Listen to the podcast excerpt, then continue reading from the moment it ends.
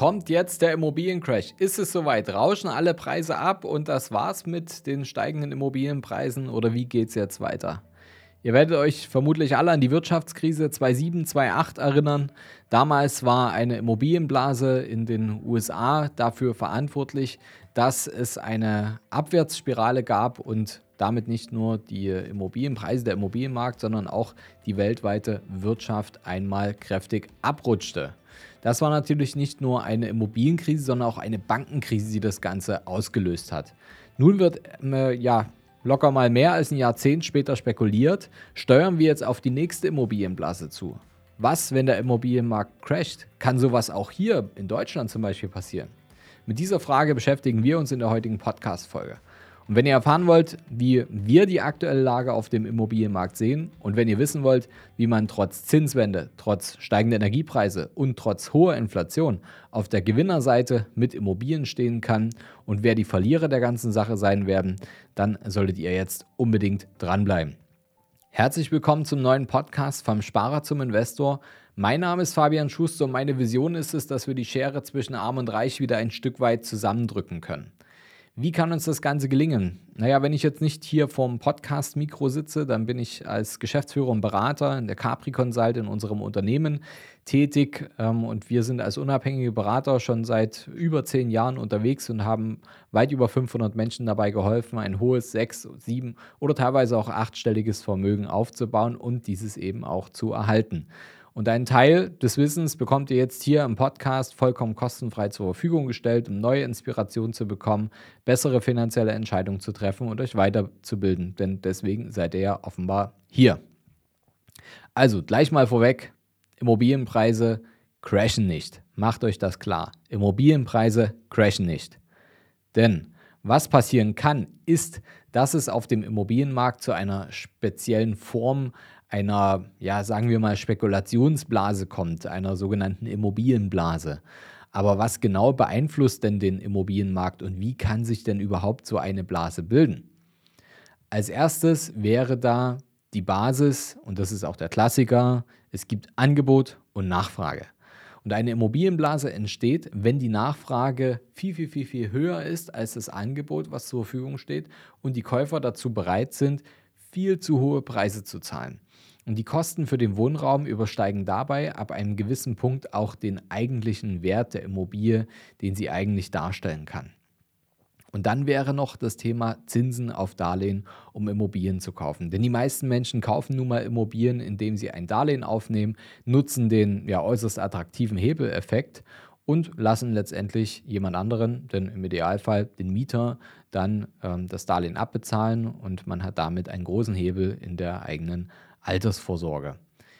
Wenn wir niedrige Zinsen haben und entsprechend geringe Kreditkosten dadurch haben, dann ähm, kann natürlich der Preis auch höher dargestellt werden, weil man sich das entspannter leisten kann.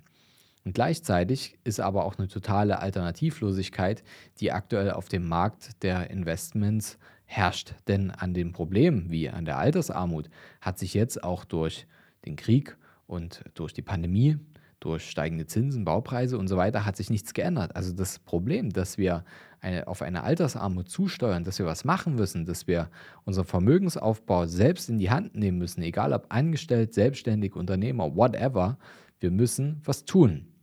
Und jetzt spielt natürlich noch mit, dass wir nicht mehr nur noch Deutschland sind, sondern wir sind Europa. Das heißt, wir haben die EZB, die Europäische Zentralbank, und die hat den Leitzins schon seit einigen Jahren bei 0% liegen lassen. Wer also sein Geld ohne Gewinn auf dem Sparkonto, Tagesgeldkonto liegen lassen möchte, hat äh, kaum eine andere Wahl, als darüber nachzudenken, Mensch, wie kann ich denn in Aktien oder in Anleihen investieren oder wie kann ich in Immobilien investieren? Und unserer Erfahrung nach dauern aktuell Finanzierungsanfragen momentan ein bisschen länger in der Bearbeitung und bei manchen geht auch die sogenannte Haushaltsrechnung nicht mehr auf, weil die Annuität, also die Summe aus Zins und Tilgung, die dann eben die monatliche Rate bestimmt, die man für seine Immobilie bezahlt, einfach ein ganzes Stück höher als ein vor, äh, vor ein paar Monaten noch ist. Und für Immobilieninvestoren, die ihren Wohnraum vermieten, wirkt sich das aber gar nicht so krass aus, da die Zinsen komplett steuerlich abzugsfähig sind. Und beim Eigenheimkäufer sieht das ja, fatal ganz anders aus. Aber dazu ähm, kommen wir später in einer anderen Folge nochmal. Außerdem ist die Wohnraumknappheit ja auch weiterhin da, besonders in den Metropolen, in den Regionen, plus dass noch Flüchtlinge dazukommen, die wir aufnehmen. Und ja, an Angebot und Nachfrage hat sich da eben nichts geändert. Also die Kluft wird da immer größer und wir müssen jetzt irgendwie versuchen, als Immobilieninvestoren, als Eigentümer eine Brücke zu finden zu den Mietern und da einfach eine faire Lösung für die Zukunft zu finden.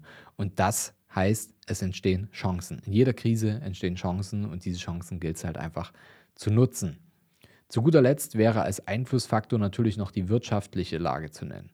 Die allgemeine Konjunktur führt ebenso wie die steigende Inflation, die wir alle gerade merken, zu steigenden Immobilienpreisen. Man könnte jetzt analysieren, rätseln oder spekulieren, wie die aktuelle Lage aussieht und ob wir gerade eine riesige Immobilienblase haben oder auf eine Immobilienblase zusteuern, die bald platzen könnte. Aber jetzt kommt der entscheidende Punkt. Das ist alles völliger Quatsch. Ganz ehrlich, lasst euch einfach nicht so einen Quatsch erzählen. Hört nicht auf diese ganzen ähm, Katastrophen-Medienartikel, die verkaufen sich eben nur deswegen, weil sie eben dramatisch wirken. Und wenn man jetzt die haben alle keine Glaskugel. Ich habe sie auch nicht, die Glaskugel. Ich kann auch nur die fundamentalen Daten mir anschauen. Ich kann mir die Eckdaten anschauen und ich kann auch nur eine Entscheidung treffen zu dem Zeitpunkt, wo ich eben jetzt so weit bin, in Immobilien zu investieren. Also wenn ihr jetzt an der Stelle seid, dass ihr sagt, ja Mensch, ähm, ich habe jetzt hier Karriere gemacht oder ich habe mein Startup verkauft oder whatever, ich bin jetzt in der Situation, dass ich eigentlich mich damit beschäftigen kann und dann tut ihr es nicht, weil ihr denkt, dass es jetzt gerade der falsche Zeitpunkt ist. Das ist vollkommener Quatsch. Ja, lasst euch davon nicht scheu machen.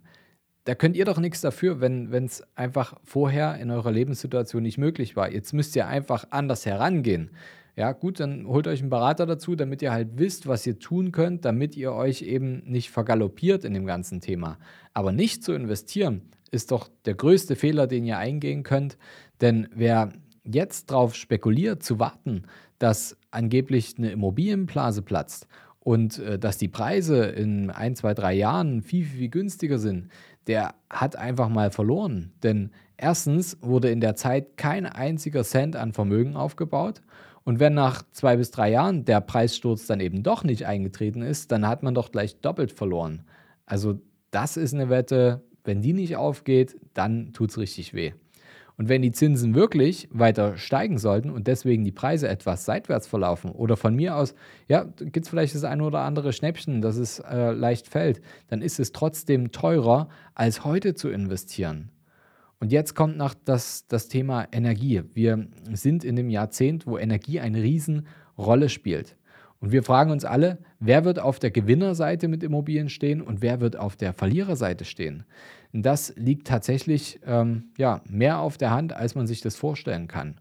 Meine persönliche Einstellung ist die, es geht immer darum beim Immobilieninvestment, dass man möglichst langweilige Wohnungen kauft, die ja der durchschnittliche Mensch eben gern mietet. Es geht ja hier nicht um Luxus oder ähnliches, sondern die Zweiraumwohnung, Dreiraumwohnung, ähm, wo ganz normale Menschen leben in den Ballungsgebieten oder deren Peripherie, das sind die Wohnungen, die gefragt sind, weil viele Menschen natürlich auch ähm, Geld verdienen müssen, gerade weil jetzt die Inflation ansteigt, Geld verdienen müssen. Das heißt, das Thema Stadt, Metropole spielt wieder eine größere Rolle. Man braucht den Wohnraum und was natürlich auch eine Rolle spielt, ist das Mietpreisniveau. Jetzt mal Hand aufs Herz. Wenn wir in Gegenden kaufen, wenn mir das noch vor ein paar Monaten oder vor ein paar Jahren jemand erzählt hat, sagt, ja, ich will unbedingt eine ganz, ganz hohe Mietrendite und jetzt ab dem ersten Tag Cashflow und am besten keinen Cent selber investieren, alles finanzieren, Nebenkosten und, und, und. Und dafür kaufe ich dann in Görlitz, ja, oder ähm, ich kaufe in Dessau-Rosslau. Ich kaufe einfach in Gegenden, die wirtschaftlich übertrieben gesagt tot sind. Das sind Gegenden, die eine hohe Abwanderung hatten. Also Görlitz, sehr, sehr schöne Ecke, wer schon mal da war, aber die hatten eine riesen Abwanderung. Ähm, es gibt kaum Arbeitsplätze. Das Gesamteinkommen ist total niedrig und Menschen sind in diesen Gegenden nicht bereit, Geld für Wohnen auszugeben oder viel Geld für Wohnen auszugeben. Und das sieht man anhand der Preise. Das heißt, die Preise, die man da hat, das ist ja nicht, weil es jemand vergessen hat, irgendwie da zu kaufen, sondern die Preise bilden sich, weil eben auch die Mietpreise so niedrig sind. Und nehmen wir doch mal das Thema. Wenn ich mir jetzt da ein Mehrfamilienhaus oder Wohnungen kaufe und ich habe ein Mietniveau von 2, 3, 4 Euro pro Quadratmeter äh, Kaltmiete und dann kommen noch die Nebenkosten on top. Und wir können jetzt mal davon ausgehen, also ja, locker über die Hälfte der deutschen Haushalte sind mit Gasheizungen betrieben, dann nochmal ungefähr 20 Prozent mit Ölheizungen und der Rest ist so eine Mischung aus erneuerbaren Energien. Und wenn jetzt die Gaspreise so stark ansteigen, wir stehen also vor der nächsten Winterperiode, dann kann man doch locker mal, ähm, gerade bei den ineffizienteren Heizungen, damit rechnen, dass die Nebenkosten ähm, locker um 50 Prozent oder vielleicht auch um 100 Prozent ansteigen können. Wenn ich jetzt also die Situation habe, dass ich, sage ich mal, drei oder vier Euro pro Quadratmeter Kaltmiete bekommen habe und vielleicht zwei Euro oder drei Euro Nebenkosten bekommen habe, auf einmal schießt das auf fünf oder sechs Euro hoch. Das ist natürlich Horror, weil die Menschen sind nicht dazu bereit, in großer, in großer Summe für diesen Preis ihre Warmmiete zu bezahlen. Man muss es ja auch anpassen, das ist so. Sicherlich wird es auch Lösungen geben, vielleicht steuert auch der Staat ein Stück weit ein, aber diese Gegenden werden die ganz klaren Verlierer sein, denn entweder euer Mieter sagt, ja, hey, ähm, geh mal mit der Kaltmiete runter, sonst kann ich mir das nicht mehr leisten. Oder er sagt, ich suche mal was anderes und hey, also meiner Erfahrung nach, wir machen das jetzt weit über zehn Jahre, es gibt genügend Menschen da draußen, die vor ein paar Jahrzehnten ihre Immobilien gekauft haben und völlig verpennt haben, mal irgendwie Mieten anzupassen. Und die nehmen das jetzt halt hin und äh, sagen, ja, du ist doch kein Thema, dann vermiete ich halt für zwei Euro, stört mich alles nicht, habe keine Schulden mehr drauf und und und. Ähm, die können das hinnehmen und da ziehen dann eben die Menschen, die nicht bereit sind, mehr Geld für Wohnen auszugeben, die ziehen dann halt um, ziehen dann dahin. Und also im schlimmsten Fall hast du Leerstand oder hast du eben äh, das Problem, dass du mit der Miete runtergehen musst. Also diese Gegenden, ähm, meine persönliche Prognose, meine Vermutung, ähm, leider werden diese Gegenden nochmal extrem davon betroffen sein und der Wohnungsmarkt wird da auf jeden Fall stark drunter leiden.